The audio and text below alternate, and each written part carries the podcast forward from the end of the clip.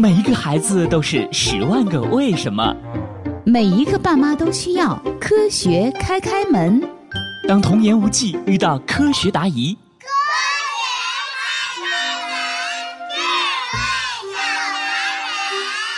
学开开开心心开门喽！欣欣，你知道吗？科学开开门给小朋友们准备了一份神秘的礼物，是什么呢？它就是你好，外星人，科幻睡前故事。小朋友们，我们上新啦！这是中国数字科技馆与科幻世界杂志社倾力打造的儿童系列科幻有声书，帮助孩子们开发好奇心，拓展想象力，点燃探索之魂。每周都有更新，快让爸爸妈妈打开账号主页，找到专辑订阅吧。好了，咱们开始今天的故事吧。今天的科学故事是。神舟十四号出发了，欣欣，你知道吗？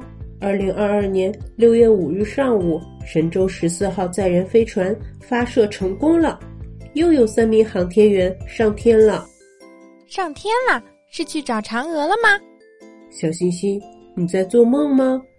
神舟十四号载人飞船是将航天员送入我们国家自己的空间站了。哦。中国空间站，我们国家自己的空间站，我想起来了。对，我们国家自己的空间站，中国空间站，包括天河核心舱、问天实验舱、梦天实验舱。天河核心舱已经于二零二一年的四月二十九号发射升空了。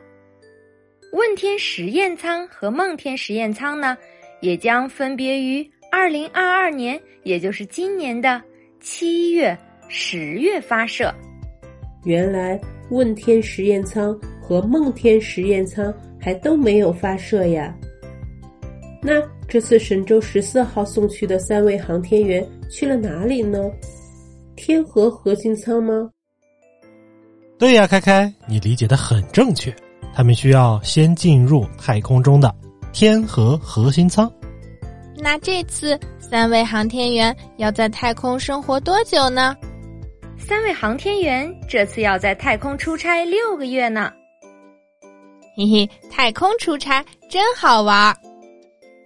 孩子们，妈妈刚才说的我国空间站的三个舱，它们啊是一个整体，而又各有不同的分工呢。天河核心舱呢？是空间站的管理和控制中心，航天员在这里生活。问天实验舱、梦天实验舱两个实验舱是进行科学实验的地方，这里有很多科学实验柜，航天员要在这里工作，做科学实验。爸爸妈妈，航天员会在实验舱进行什么科学实验呢？我之前在电视上。看过天宫课堂，航天员可能会进行生物、材料、微重力流体、基础物理等多种科学实验。听上去都很奇妙，好期待他们再给我们带来精彩的天宫课堂。会的，开开。神舟十四号任务期间将建成我们的国家太空实验室，航天员们还会完成。两到三次出舱活动，他们还会给小朋友们带来精彩的天宫课堂。哇！除了科学实验，这次航天员们还有什么重要任务吗？当然有了。这三位航天员在太空生活的六个月里，还将见证问天、梦天两个实验舱和天河核心舱的交会对接。交会。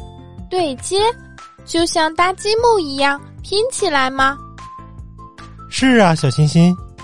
与神舟十二号、神舟十三号不同，神舟十四号在轨期间，飞船将经历复杂而严酷的在轨考验。这次的航天员有这么多任务呀！不仅如此，神舟十四号未来还会和神舟十五号的航天员开展我国首次在太空的乘组轮换，也就是说，空间站上航天员人数将由三人升级至六人。哇哦，六个人，这么多吗？感觉他们可能会遇到很多难题和挑战呢。希望他们都能顺利完成任务。没错。开开心心，航天员这次可谓是任务艰巨啊！我相信他们一定能成功，他们会把我们的太空家园越建越大。希望他们都能顺利完成任务，希望我们中国人的太空梦想都能成真。一定会的，孩子们。